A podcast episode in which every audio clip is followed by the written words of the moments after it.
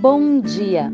Eu sou Sara Cristina do Projeto Florescer e nessa manhã eu te convido a entrar num túnel do tempo e relembrar os momentos felizes da sua infância.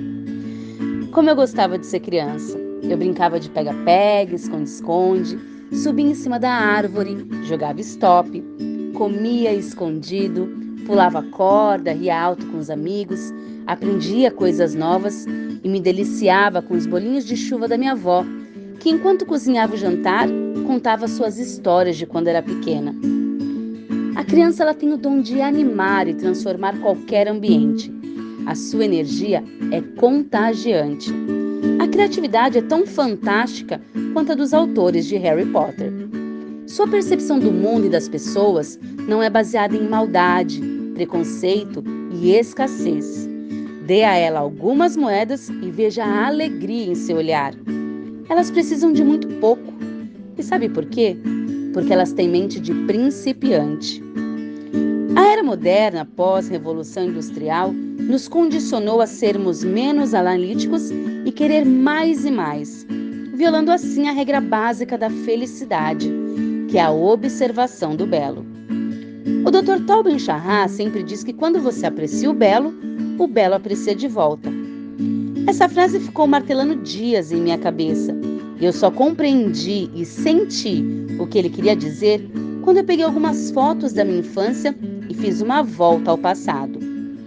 As poucas memórias que ainda tenho foram suficientes para entender o que sempre esteve ali e que foi descartado praticamente todos os dias pelo simples fato de eu não saber enxergar. Você se lembra quando viu uma minhoca pela primeira vez? Ou quando assoprou aquela florzinha do campo e seus pedaços saíram voando pelo ar? Nesse momento, você apreciou o belo e o belo apreciou de volta. Eu sei que às vezes é difícil apreciar o belo. Existem circunstâncias que nos impedem. Porém, quanto mais eu aprecio a vida, mais eu mudo a forma de ver o mundo. E quanto mais eu transformo a minha forma de ver o mundo, mais eu transformo a minha forma de florescer com a vida. E nesse momento, eu entro em estado de flow, de fluir, que é aquele estado de plenitude no momento presente, levando então ao êxtase. O universo nos presenteia todos os dias, seja através da chuva, do calor do sol, da brisa da manhã, das folhas que caem no outono, das flores que crescem na primavera. E eu te pergunto: quantas vezes você enxergou tudo isso com o olhar de uma criança, de principiante?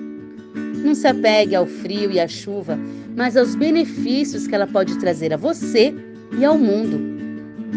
Tenha olhos de principiante, assim como tem a criança que ainda habita em você. Liberte essa criança, deixe ela dançar na chuva, crie histórias, faça experimentos, voe no balanço, brinque mais. Ou vai dizer que não é gostoso procurar desenhos nas nuvens? Então eu te proponho um exercício.